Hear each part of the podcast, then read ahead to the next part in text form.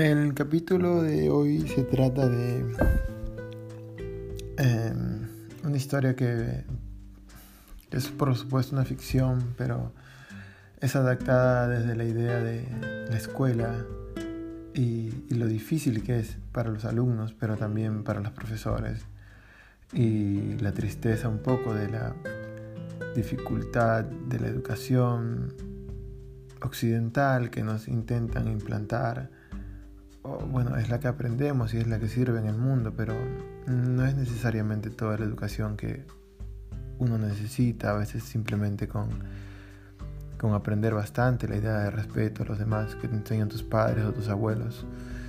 Eh, parece que es una educación mucho más certera que a veces algunas cosas que nos enseñan en la escuela, que lo hacen de muy buena voluntad, por supuesto, es lo que está en la currícula pero a veces es como te queda una duda de lo aprendido en la escuela, sea realmente la clase o, la supervivencia de la pequeña sociedad que es la escuela. ¿no?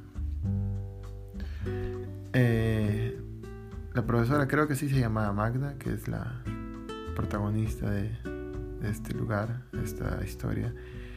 Y a mi amigo Acevedo sí se llamaba Acevedo, lo cual es, es malo que lo diga, pero Así es la vida. Entonces la, historia empieza así. Insabor.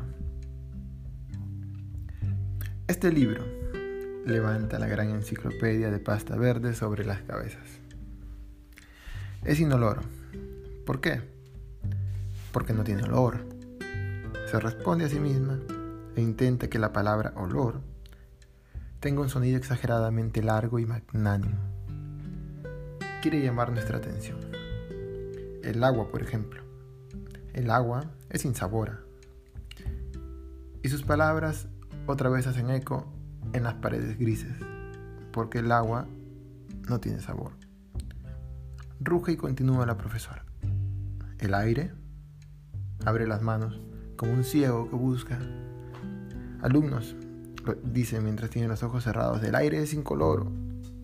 Y luego abre los ojos muy grandes y nos mira a todos y concluye, porque no se puede ver, como diciendo algo obvio, como diciendo despierten. Ella lo dice sabiendo que en el fondo nosotros no podemos entender, y es normal, es, es, lo que se espera de un grupo de loritos grises, que somos nosotros, que repetimos cada cosa que los profesores dicen. O sea, ella espera que al menos lo que podamos hacer es repetir lo que nos ha dicho, repetirlo escritamente en el examen bimestral mas no que lo entendamos. ¿O acaso alguno de ustedes puede ver el aire? Continúa y nos miramos entre nosotros mismos, atentos para ver si hay alguno que diga yo. Siempre hay un, vago que dice yo para contradecir, pero ella nos vigila maliciosa y sabemos de la fuerza del interactuar de la profesora Magda, entonces todos se quedan calladitos. El aire se siente, grita la profesora Magda, mientras se toca las arrugas de la cara en los costados. El aire concluye y calla al darse cuenta de que por su rostro han pasado demasiados años como maestra y no es justo. Alumnos, he ahí un ejemplo para cada una de las propiedades, incoloro, inoloro e insabor. Dice cada palabra golpeando la regla de madera sobre la pizarra. Entonces, vamos a preguntar. A ver, el primero de la lista, venga para acá. Acevedo. Acevedo siempre en el primero de la lista, porque obviamente empieza con A su apellido. Se levanta nuestro amigo, al que le decimos el feo, el feo Acevedo. Acevedo, ¿a qué huele este libro? Entonces la, la Magda, la profesora, abre los brazos como presentadora de circo de los hermanos Fuentes Gasca, como si en una mano tuviera una silla y en la otra mano tuviera el látigo, y el feo Acevedo fuera la bestia protagonista. Cuando uno se para solito frente al escenario o frente a la pizarra, enfrente de nosotros todos que somos la clase, a uno le da nervios. Entonces el feo nos mira en busca de ayuda. A veces las profesoras de las escuelas estatales están locas. Pero como no perdonarlas, éramos 52 alumnos por salón. El cabezón Padilla parece que va a decir algo, pero solo mueve su cabezota de lado a lado, comiendo su bolsa grande de canchita que ha comprado en el recreo por 50 centavos. Entonces el Acevedo se da valor a sí mismo y responde de manera honesta y simple, porque estamos en la escuela además, ¿qué es lo peor que podría pasarle? Toma aire y dice, huele como a viejo, profesora. Pero no lo dice como una aseveración, sino más bien como una pregunta. Es la típica respuesta donde el alumno primero dice lo que piensa, pero al final duda y la Magda lo mira incrédula, como una bestia, porque el Acevedo ha dicho que el libro huele a viejo. Entonces la bestia rompe las cadenas y el circo se le viene encima. Al ponerle en su sobra, el feo vuelve a atacar. Sí, profesora, huele a libro viejo.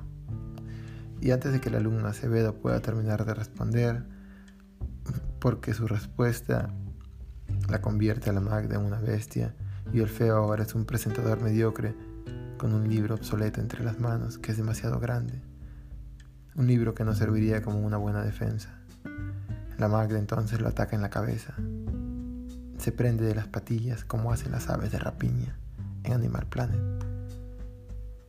Y en solo unos segundos lo ha dejado golpeado y le ha quitado el libro. El pobre del Acevedo, desplumado, como puede, trata de escapar, da unos pasos al frente, al costado, toma aire. ¿Eres imbécil, alumno? Se escucha decir a nuestra mentora, impotente. El feo voltea y me pregunta con la mirada qué está pasando. Ambos sabemos que algo no está bien, o sea que el libro sí huele viejo, eso es innegable pero yo le respondo de la única manera que puedo, poniendo mis manos sobre mi cabeza y el feo entonces también se agacha y la enciclopedia de ciencias naturales de varios kilos de ira y con todas sus páginas carcomidas de conocimiento, que usualmente duerme bajo las siete llaves en la biblioteca, porque la viejita bibliotecaria nunca nos los quiere prestar, nunca nos quiere prestar el libro, quiero decir. Pasa volando entonces el libro por los aires rancios del salón del tercero C. Y la Magda se queda en esta posición en cámara lenta, con sus dos manos arrojando el libro. Es entonces que entendemos que, viendo unas gotas de saliva de su boca que salen, su boca bota unas gotitas de saliva incoloras. Entendemos que el aire que atraviesa el libro es inoloro y que si al feo le da el libro en la cabeza, será para mí insaboro porque el sonido no tiene sabor. Y antes de que el libro caiga al suelo, con aquel ejemplo entendimos la gran lección que quería enseñarnos la profesora Magda. Sin duda, una gran maestra, enseñando siempre con el ejemplo. Didáctica en todo momento y sobre todo ducha en el uso de materiales. Regresamos entonces ahora al libro que como una hermosa polilla obsoleta queda en el suelo destripado para siempre, fallando así lo que debería haber sido probablemente su primer y último intento de vuelo. Sus alas quedan desperdigadas por el salón de nuestro glorioso colegio Gustavo Ríes Dignidad. Entonces la Dolores, polémica como siempre, a la que le decíamos Lola, y a veces se dejaba besar por un sol, la única que tenía un celular y la que apuntaba todas las respuestas del examen entre sus piernas. Susurra, si me hace eso a mí, yo le saco su mierda a esa vieja concha su madre. Y así fue más o menos nuestra educación. Fin.